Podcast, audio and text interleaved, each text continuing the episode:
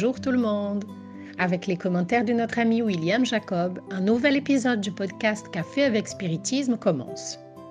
Dans l'épisode d'aujourd'hui, nous allons parler d'un message extrêmement important de l'Esprit Emmanuel intitulé Êtes-vous malade? Il se trouve dans le livre Source vive, chapitre 86, psychographié par le médium Chico Xavier. Le bienfaiteur dit Tous les êtres humains tombent malades. Cependant, rares sont ceux qui pensent à la guérison véritable. Si vous êtes malade, ne croyez pas que l'action du médicament par voie orale ou par voie cutanée puisse vous rétablir complètement. Le comprimé aide, l'injection soulage. Cependant, n'oubliez jamais que les vrais mots viennent du cœur. L'esprit est la source créatrice. La vie, peu à peu, façonne ce que vous désirez autour de vous. Quelle est l'utilité des médicaments externes si vous restez triste, déprimé ou révolté? Parfois, vous demandez l'aide des médecins humains ou des bienfaiteurs spirituels, mais dès qu'apparaissent les premières améliorations, vous abandonnez le remède ou le conseil salutaire et vous revenez aux mêmes abus qui vous ont conduit à la maladie. Comment retrouver la santé si vous perdez des longues heures en colère ou découragé?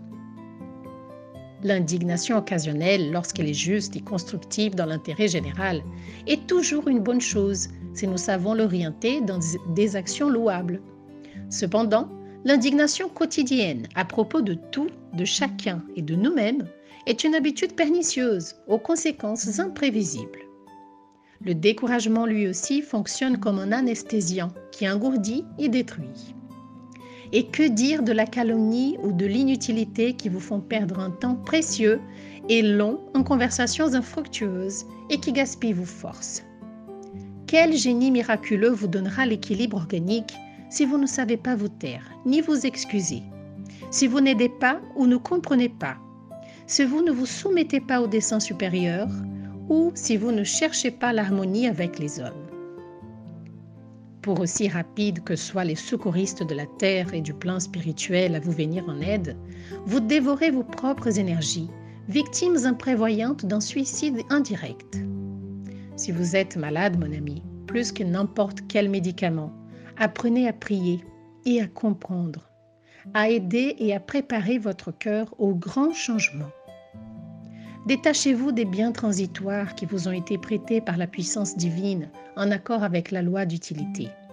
Et rappelez-vous que vous serez maintenant ou plus tard ramené à la vie supérieure, où vous vous trouverez toujours face à votre propre conscience. Fuyez la brutalité. Enrichissez vos cercles de sympathie personnelle en pratiquant l'amour fraternel. Recherchez l'intimité avec la sagesse au moyen de l'étude et de la méditation.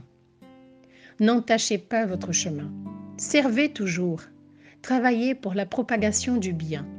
Gardez votre fidélité à l'idéal supérieur qui illumine le cœur et restez convaincu que si vous cultivez la prière de la foi vive à chacun de vos pas, ici ou dans l'au-delà, le Seigneur vous élèvera.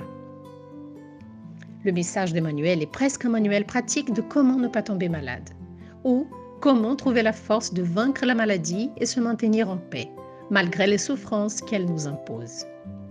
On dit souvent que si nous faisons les mêmes choses, nous aurons toujours les mêmes résultats. Donc, si nous voulons du changement, nous devons agir différemment. Si nous sommes malades, c'est le signe que quelque chose doit être examiné dans notre comportement. Bien sûr, il existe des maladies indépendantes de ce que l'individu fait au cours de cette vie, et leur origine peut être trouvée dans un passé plus lointain, mais je ne veux pas spéculer sur des causes intérieures, car beaucoup de gens pensent que toute douleur dans le présent est une punition pour une erreur commise dans d'autres incarnations. Ce qui est une erreur, car l'esprit peut demander, parfois même supplier, des difficultés supplémentaires pour progresser plus rapidement.